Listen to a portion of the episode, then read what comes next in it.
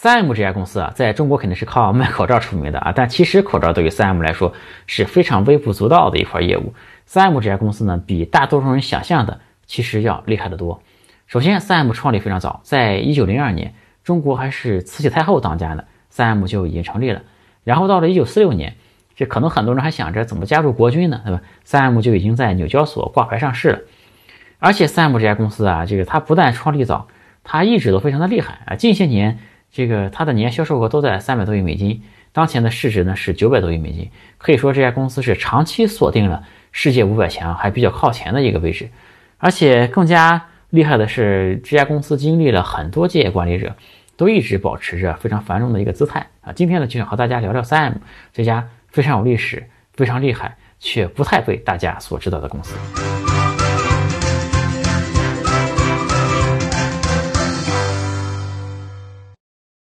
有趣的灵魂聊科技人文，我是李自展。现在我在家里隔离啊，这个最近也使用了不少 3M 的口罩，就想和大家聊聊这家公司了。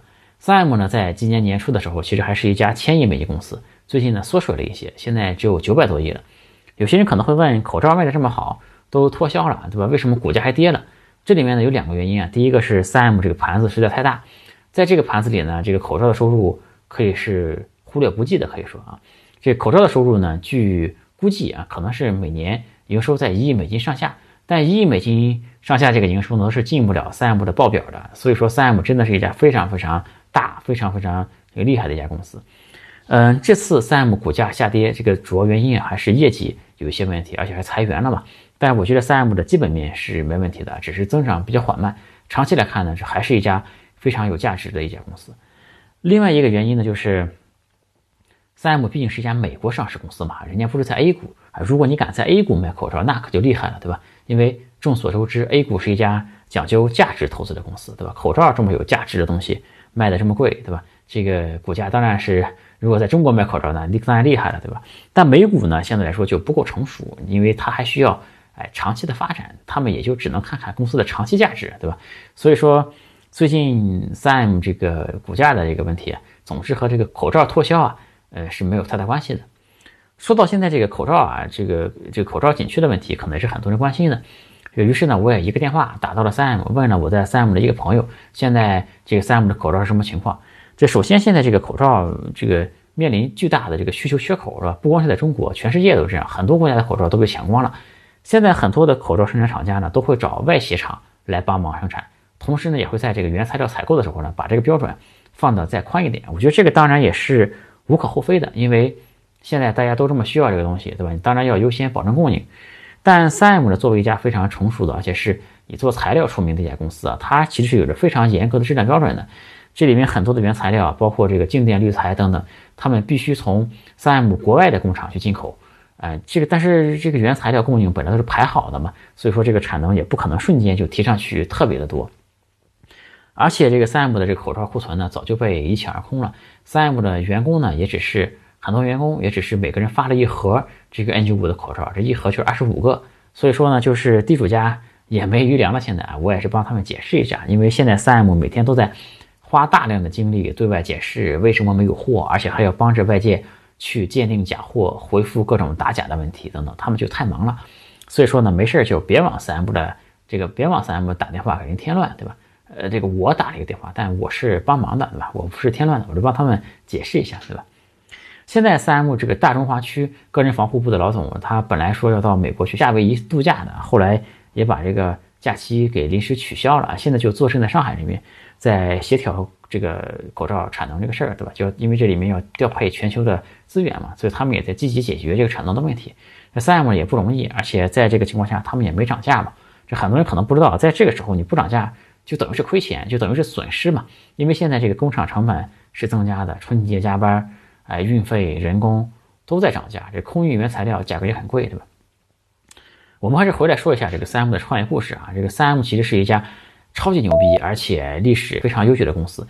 但非常奇怪的一个事儿啊，就是网络上关于三 M 的这个资料非常少，可能是因为这家公司历史太悠久，很多人这个前面的事儿都忘了，对吧？或者这家公司太低调了。我呢是花了整整的一天啊，深挖了几百页的英文材料，才了解到这些公司的一些情况，然后总结做成现在这个视频啊。所以说这里面很多内容应该是首次在这个中文里出现的啊。这最开始的时候呢，是五个创业者一起办起的 3M 这家公司。这五个创业者呢，在这个北明尼苏达这个州，他们是这个五大湖里面最北边那个湖，中文叫做这个苏必利尔湖。他们在这个湖边上呢，提取了一些矿物，然后他们就认为这个矿物是一种叫做 quantum 的东西啊。这个 quantum 这个词呢，翻译过来叫做刚玉。刚玉这个东西呢，几乎和钻石一样硬啊。它可以干什么呢？就可以，如果你能采出这种矿物来，你可以卖给这个砂轮厂。砂轮厂呢就可以做砂轮，然后砂轮呢就可以再卖给这个家具生产厂等等，就这样的一个链条。这几个创始人呢发现了这个矿嘛，就感觉发财的机会到了，然后就每个人投资了一千美金，成立了一家公司。注意，当时是一九零二年，对吧？这个按照购买力来算的话呢，当时的一美金大概相当于现在的三十美金左右，也就是说是一个人呢投了三万美金，当然也不多，对吧？一个人投了三万美金，五个人投了这些钱。就做了一家公司，这家公司呢叫做 Minnesota Mining and Manufacturing，这个其实就是三个单词的这个首字母嘛，就是这个三 M。一九零二年办公司，到现在已经是二零二零年了，对吧？这个三 M 这家公司已经一百一十八年了，而且还是这么的繁荣，真的是太牛逼了，对吧？这个当时和他们一起创业的很多公司，可能现在这个坟头的大树，几个人都抱不过来了，对吧？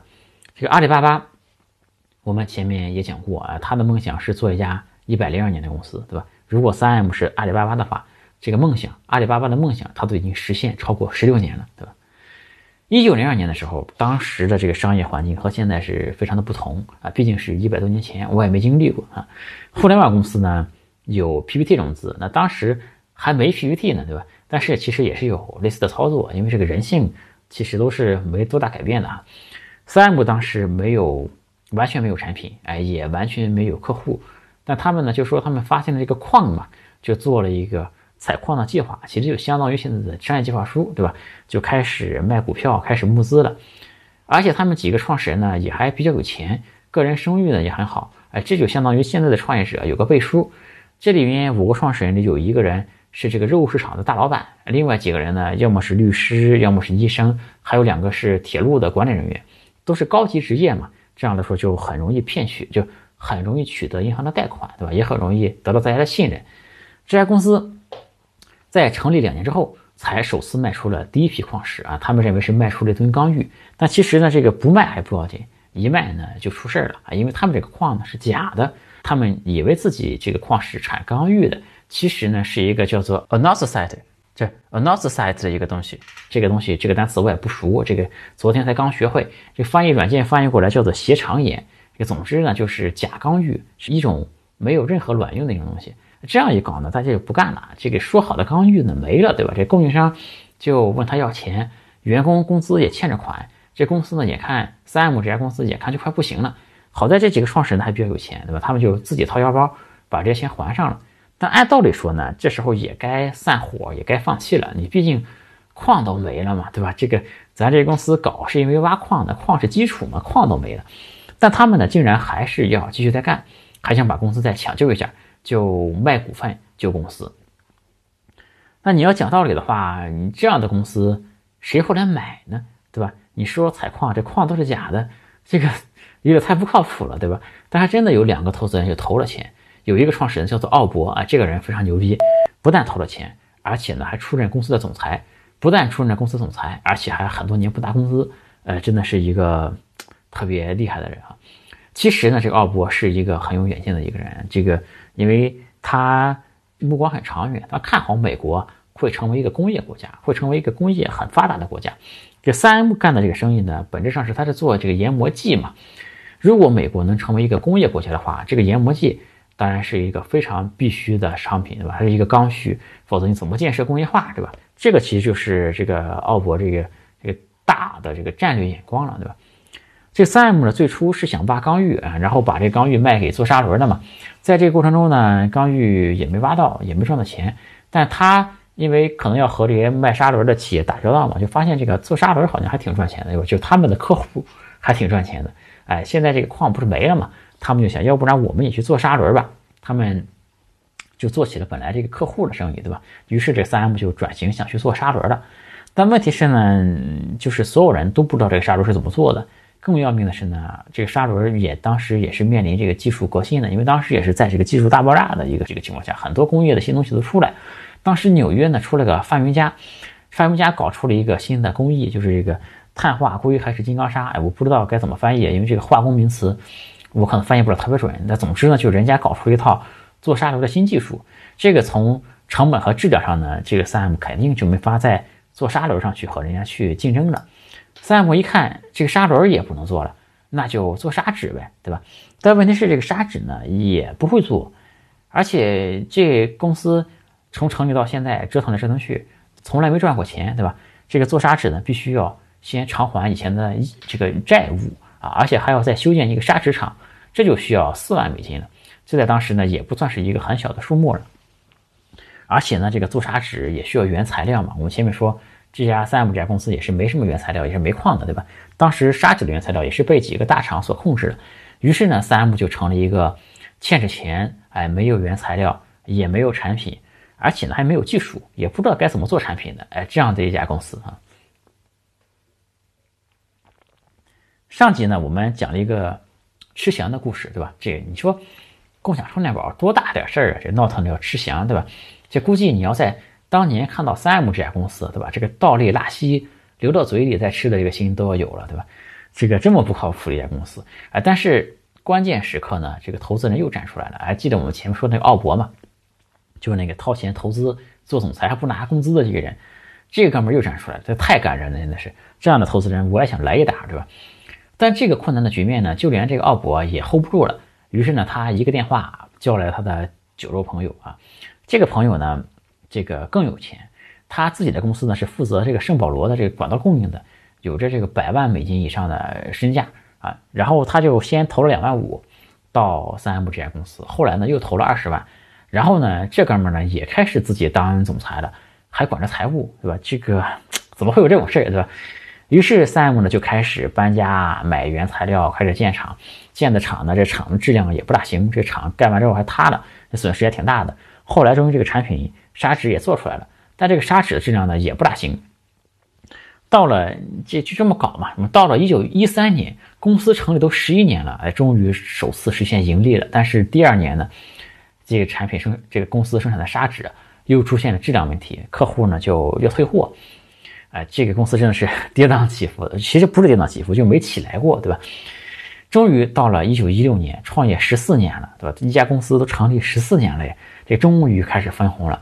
每股呢分了六美分，呃，分了总共一万多美金，可能这个投资人我估计感动的都要哭了，对吧？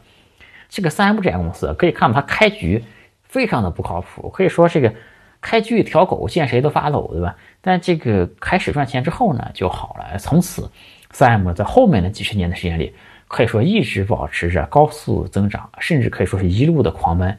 当三 M 年收入到达一百万美金的时候，他们觉得自己有钱了。就可以提高自己的研发水平了。于是，三 M 终于聘用了第一个拥有大学学位的人啊，他的薪资是六十五美金一个月啊。于是呢，这个研发工作就逐渐开展起来。这个大学生呢，技术果然还真的特别厉害。这后来呢，这个当然后来这个科研团队也人也越来越多，越来越成型啊。这个三 M 的科研就起来了。这个一九二六到一九五零年这段时间，三 M 在科研上。每一美金的研发所带来的收入，就能带动二十八美金的销售，非常的夸张。当然，三 M 这家公司的这个研发投入也非常大，嗯，每年都把百分之五的这个营收都投入到研发里面去，有时候还投入更多一点，百分之六、百分之七都有啊。直到今天，三 M 也算是一家在研发上投入比例非常非常大的一家公司。一九四六年，这个三 M 在纽交所上市的时候啊，当时就有人问三 M 这个总裁。说你们公司啥打算，对吧？这没想到呢，三 M 这家公司战略可以说是极其的清晰。总裁呢说了一句话，就是我们不挑，啥赚钱我们干啥。这个英文啊就是 We are not choosy 啊，We'll make any damn thing we can make money on。哇，这句话太牛逼了！这这句话我看到读到这里，这个脑中不知道为什么出现了川普的这个画面啊。就如果今天一个 CEO 敢这么说话啊，可能这我这手里的电脑就砸过去了，对吧？这个。但是，Sam 呢，真的是干了很多很多的事，他们干了太多事儿了。从录音带、胶带、手术床单、彩印纸、运动场的草皮，口罩、柔性电路、光学产品、头盔、牙科的产品、医疗的产品等等等等，都干了啊，真的开了挂一样。而且它不像中国前些年那些制造业啊，Sam 所有的这些产品，可以说在技术上面都是很领先的。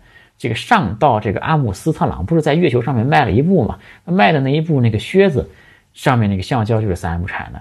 然后下呢到这个海底光缆里面也是用的三 M 的材料。而且现在这个人们用的这个苹果手机里面都有三 M 的材料，汽车都和三 M 有着撇不开的关系啊。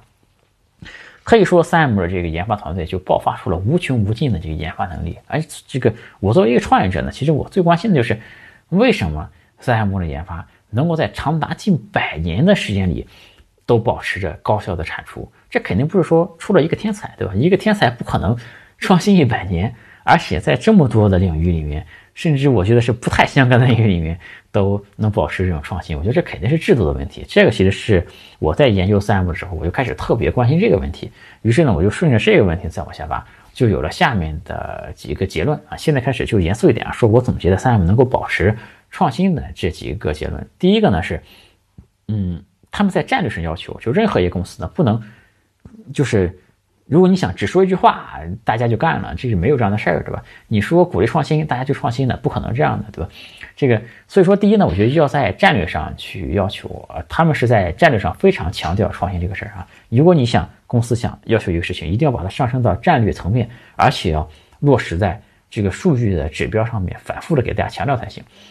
比方说，三 M 一九七七年的时候，他们提出了一个目标，就是他们想啊，五年内生产的新产品，就是这个产品从研就上市五年内的这个产品，这个新产品想占到公司整体营收的百分之二十五。然后到了一九九几年的时候呢，这个目标被调成了四年内推出的新产品要占到公司整体销售额的百分之三十。这其实是挺激进的一个目标了。到了两千年的时候，事实上是。三 M 这家公司有百分之四十五的销售额是来自于面试四年之内的产品的。第二个呢，就是他们嗯给予了研发人员非常高的自由度啊，因为自由的土壤其实是最适合创新的。三 M 有一个挺有名的百分之十五法则，这里面就是说，嗯，三 M 的技术员工，无论你分配到什么样的工作，你都可以在工作时间，呃，这个这个将把工作时间的百分之十五用于。你独立想研究的项目，这个项目呢，甚至可以和业务没有关系，而且呢，你还可以用到公司实验室里各种各样先进的设备，甚至呢，你的老板都没有权利进行干涉。这个百分之十五的法则能够诞生啊，也是因为曾经有一个三 M 的员工，他一心想研发一个胶带，当时呢，三 M 的这个老总就给他说：“你呢，就好好的去做你的砂纸，做胶带这个事儿呢，就被按住了两年的时间。”但最终呢，这个胶带还是出来了嘛，就成为了 3M 特别明星的一款产品，而且在此之上呢，还把透明胶也发明出来了，给 3M 带来了特别大的利润嘛。所以后来这个 3M 的老总就反思，他不应该去这个遏制员工这个哎研发这个东西的这个热情，对吧？所以从此之后呢，这个 3M 对创新就特别的宽容，也有了百分之十五的这个法则。嗯，互联网界呢有一个谷歌嘛，其实非常有名。它曾经有一个个规定，就是给工程师百分之二十的时间，工程师可以自由支配的。其实谷歌当时很多知名的项目也都是用这百分之二十的时间做出来的，包括 Gmail，包括这个 Google Maps 等等啊，都是用这百分之二十的自由时间做出来的。这个制度呢曾经享誉整个互联网界，但我现在就不评论这个制度现在执行的怎么样了啊。这个我们就单单从时间上看，三 M 也是爷爷，对吧？比谷歌实在是早的太多太多了，所以三 M 这些这个东西真的是非常的非常先进啊。三 M 呢还曾经有一个做销售的经理，这个经理呢是一个马术爱好者啊，就是有马的那种。他自己的一匹马呢，因为这个跑道质量不好，嗯，受伤了，他就问三 M 的技术，哎，有没有可能我们发明一种材料来做这个跑马的这个跑道？这个事儿呢，就在因为 SAM 的这个制度呢，就在内部就募集了几个志愿者，开始做这个事儿，就做出了一个产品，叫做啊 Time Track 啊，做出这么一个一个一个产品。当时也是想解决自己的马的这个问题，看看能不能这个随便研究一下玩一下，对吧？但后来呢，现在这后来就几乎所有的赛马跑道都用上了这个 Time Track 这个产品。再往后呢，就是所有的高中、大学、体育馆。呃，还有这个，甚至一九六八年的这个墨西哥奥运会在田径比赛中就都用了这个 time track 这个东西啊，本来其实就是业余时间做的项目嘛，但没想到到后来就有了很大的市场。所以说从这个给予自由度这一点，哎，这个 Sam 做的非常好。这个给予自由度呢，还有一个角度就是 Sam 其实不是特别看重学历啊，起码在早期是这样的。毕竟这家公司是过了很多年才有第一个大学生，对吧？我们前面也讲过这个事儿。这有个哥们儿呢，我名字不会念。这里这个吐槽一下，这个外国人取名太复杂不好，对吧？你这个外国人取名应该看看中国好不好翻译。这个名字太复杂呢，在中国就很难火啊。比如说，如果你搞这个哲学叫安娜克西曼德，对吧？这个就很难火。你看人家尼采，对吧？这个就很容易火。这个三 M 这哥们儿呢，这个高中学历都没有，对吧？他但他有一些这个街头智慧。他的第一个专利呢是把一种泡沫粘在这个椅子的扶手上面，这样这个椅子呢就不会把这个墙面撞坏了。后来呢，这哥们儿就沿这个路啊，就继续思考。他思考这个泡沫能干什么用，他就把这个泡沫的两面都粘上了胶，这就是这个双面胶带的这个前身。当然，这些事也不是一拍脑袋就能这么就这么简单，因为这个做技术还是很踏实很难的。这个，比如说如何这个胶带你不让这个胶粘下来等等问题，都是很技术的问题啊。这个他们是花了几年才解决好这个问题。但总体来说，只要能做出东西，对吧？其实甚至学历都可以是次要的。嗯，3M 在这个促进创新方面做的第三个事儿呢，就是他非常的重视公司内部的交流啊，以及促就内部外部的交流，他们都非常的重视。3M 一直有分享知识的一个文化，嗯，甚至比如说你是 3M 一个部门的员工，你可以跨部门的去向另外一个部门的一个人去寻求帮助，这在 3M 看来是非常正常的一个事儿啊。三 M 的研发呢，是把各种人才都聚在一起，这里面有物理学家，有化学家，各种领域的专家都有，大家的背景其实都是不一样的啊。包括我前面说过，有一些有街头智慧的人，各种人都在这个三 M 的这个研发里面。这个而这些人呢，距离都很近，是吧？大家就可以一起，呃，思维上碰撞，碰撞出一些火花出来。这个是横向上面的，另外还有纵向上面的，就比如说同样是化学家嘛，你这个化学家有的是。在磁带部门也有化学家，对吧？在一个医疗部门也有化学家，这都是化学家，但他们所在部门不一样。这三 M 呢，就组织了一个技术论坛，把所有的人都拉在一起做这个技术讨论，做这个知识分享，还邀请了这个诺贝尔奖的获得者和很多杰出的人人物来公司里做演讲。嗯，而且他们还有这个年度发明家认可计划，这个计划呢，就是是一种年度活动嘛。这个每个部门呢，就都可以在这个相当于一个展会上面摆一个摊位，来展示自己这个部门的新技术啊，这样促进公司内部的这个技术的的交流啊。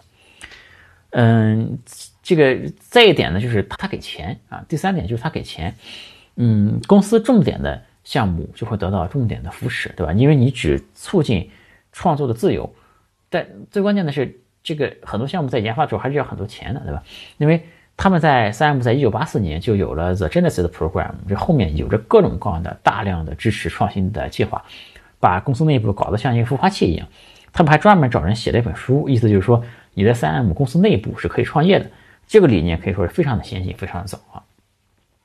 三 M 这家公司呢，它有十到十五个技术人员，会组成一个技术审核小组，这个负责给各个技术来这个评级打分。哎，他们一方面呢会要求。这个产品从产品概念到开发到上市，他们会要求这个速度尽可能的快。另外呢，就是他们也有一些，比方说这个 pacing programs 啊，这个这个 program 在一九九四年升级成了 pacing plus program。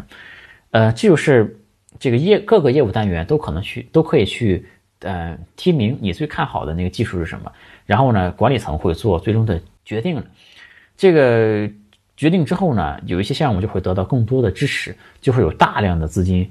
投入到这些重点的技术、重点的项目上面去，这些层层选拔出来的，哎，最重要的这些技术呢，在这个产品过程中就会有很多钱、很多资源来催化这些项目。嗯，这个项目在就是我说的这个 the pacing 这个 pacing program 啊，就是说它在实施两年内呢，就选了六十个项目出来，然后整个公司的研发预算直接投入了百分之二十。给到这六十个项目，就大大加快了这些产品开发的效率。三 M 做的第四个能促进研发的事情，就是它其实是有着强大的商业化的能力来做配合的。三 M 有一个非常著名的产品，就是便利贴。三 M 自己翻译的名字呢叫做报事贴，其实就是那种便签纸啊，你可以撕下来贴到这个墙面上，或者贴在显示器上，大家肯定都用过。这个产品研发出来怎么卖啊？怎么最大化它的效益？三 M 的这个营销部门呢，就直接把这个产品寄给了财富一百强的公司的这个 CEO 的秘书。这个定位呢就非常的精准，因为财富一百强都是世界上最好的公司嘛，他们找的是 CEO 的秘书，CEO 的秘书呢既需要用这个东西，同时呢他们在公司的地位还是挺高的，又有影响力，可以在公司推行这个产品，对吧？于是他们把这个产品寄给财富一百强的这些 CEO 秘书之后，哎，很多公司就都给了回应，包括克莱斯勒等等公司直接就问怎么买你这个产品，对吧？这种整合资源的能力，研发出来。能卖出去变成钱，这个能力呢是三 M 其实非常非常强的。后来这个报时贴呢就推向市场了，就想卖给普通民众嘛。但这个报时贴在市场中的反响呢其实也是一般的。三 M 呢就立刻做了研究，为什么这个东西不好卖？因为呢本来世界上没有这种东西，用户没有用它的习惯，也没用过，对吧？他没用过呢就体会不到这个东西的好处。嗯，三 M 之前是做广告来推广这个东西嘛，但其实。他们觉得做广告没有用啊，最好的方法呢就是让用户去用起来。如果用户能试一下，那用户可能就会买。这个，但如果让用户去试的话，就需要做很多样品嘛，这个成本就非常高。于是他们就找了一个小城镇来做这个测试，这个做了一批样品分给这个这个城镇里面的人。但这个测试的效果非常的好，有百分之九十以上的试用过的顾客都回来买了这个报时贴这个这个产品。于是，在这个测试之后呢，两年之后，就报纸贴就开始面向全国，就可以做推广了，是吧？所以这个创造啊，并不是创新，对吧？因为你创新要面向市场嘛。这三 M 实际它特别看重产品的商业化的能力，因为毕竟是一家商业公司嘛。你任何一个新产品都有营业收入上的指标啊，增长的指标，这些都是有非常清晰的目标定在那里的。而且呢，三 M 也有能力去把一个好的产品推到市场里面去。三 M 第五个保持研发的这个哎创新的这个事情呢，就是明星的项目，他们是会重点奖励的。这个奖励呢，就是要给做出贡献的人给钱、给荣誉，对吧？比如说我前面说这个报时贴的这个团队，就两次获得了金布奖。国内呢有一些文章啊，把这个可能是因为翻译和校对的原因啊，就把这个金布奖呢写成了进步奖，其实应该是金布奖，因为它的这个英文是这个 Golden Step，哎，Golden Step 这个词啊。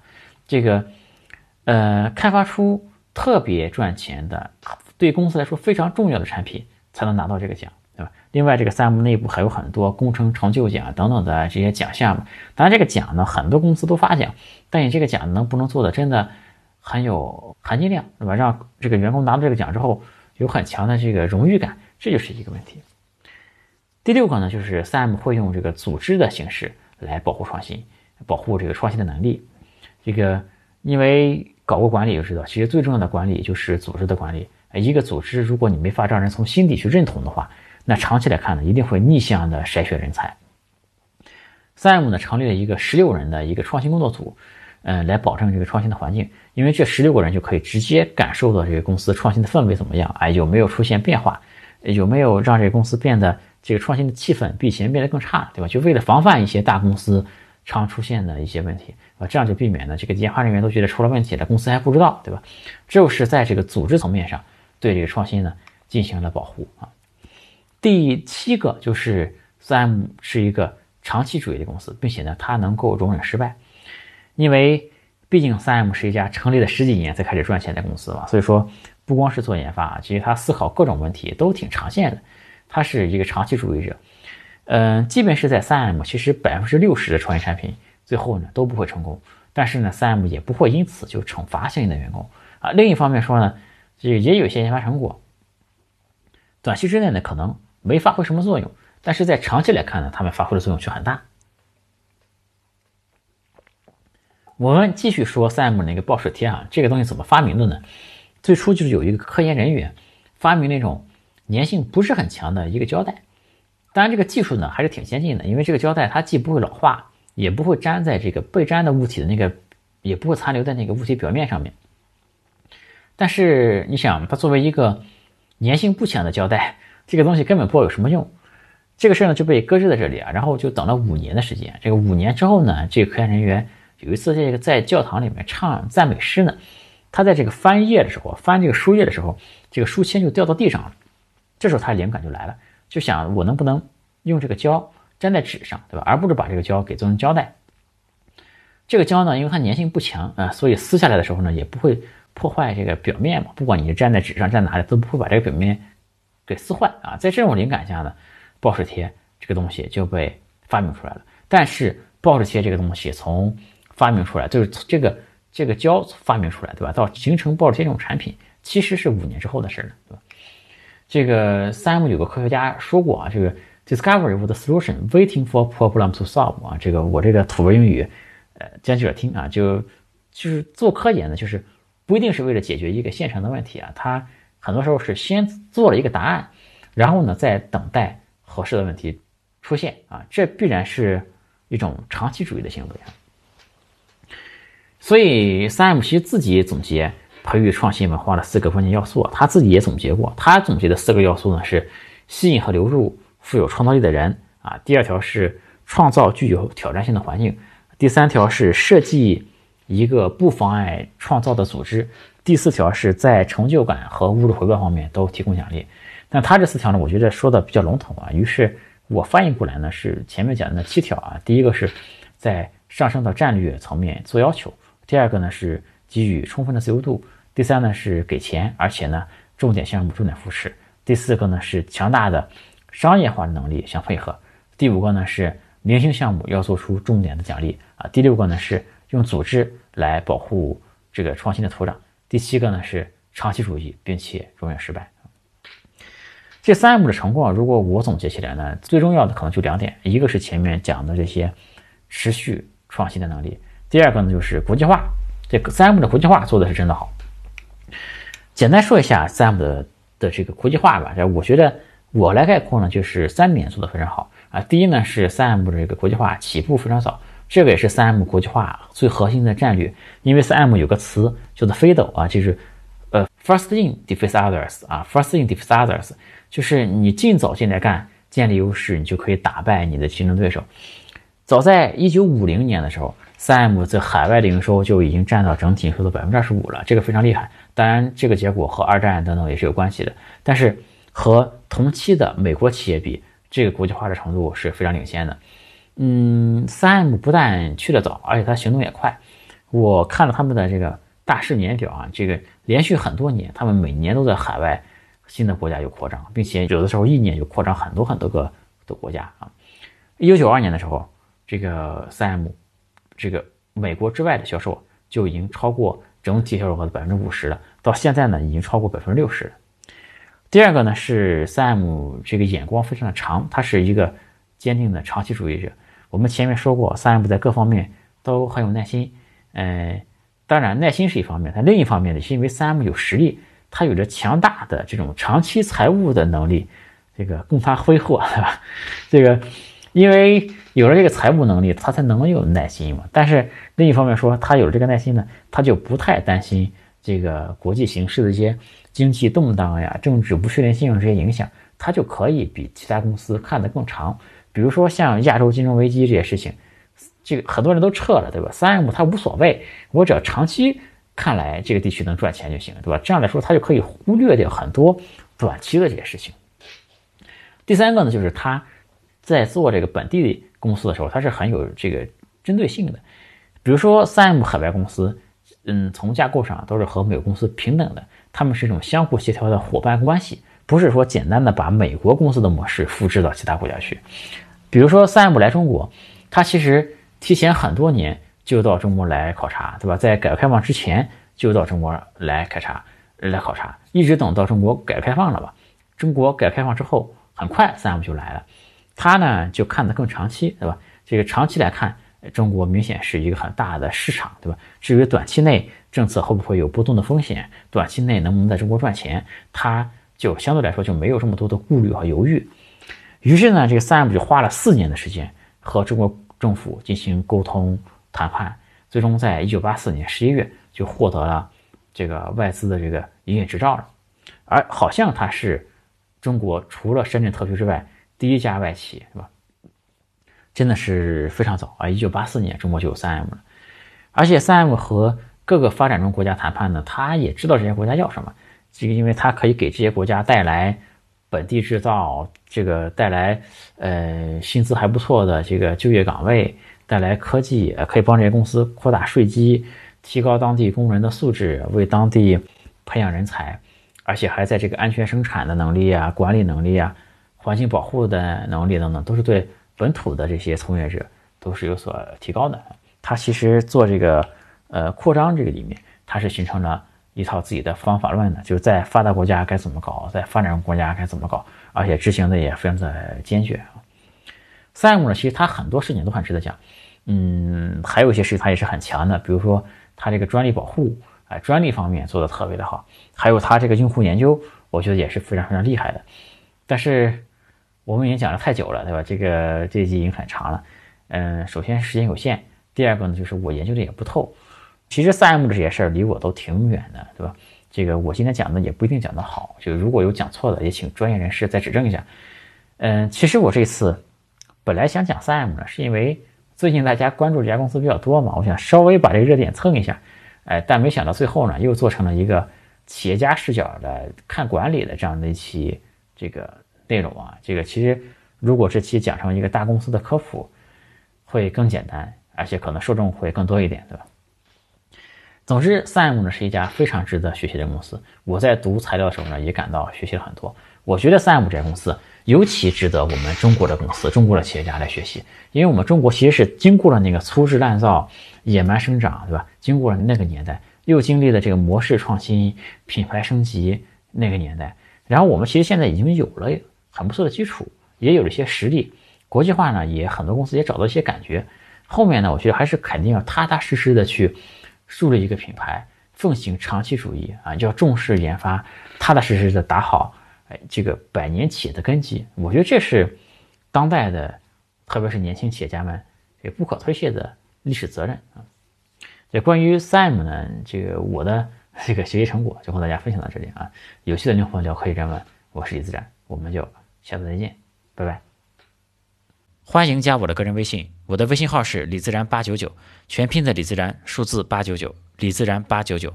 我们有一个社群，大家一起来讨论商业、科技、互联网。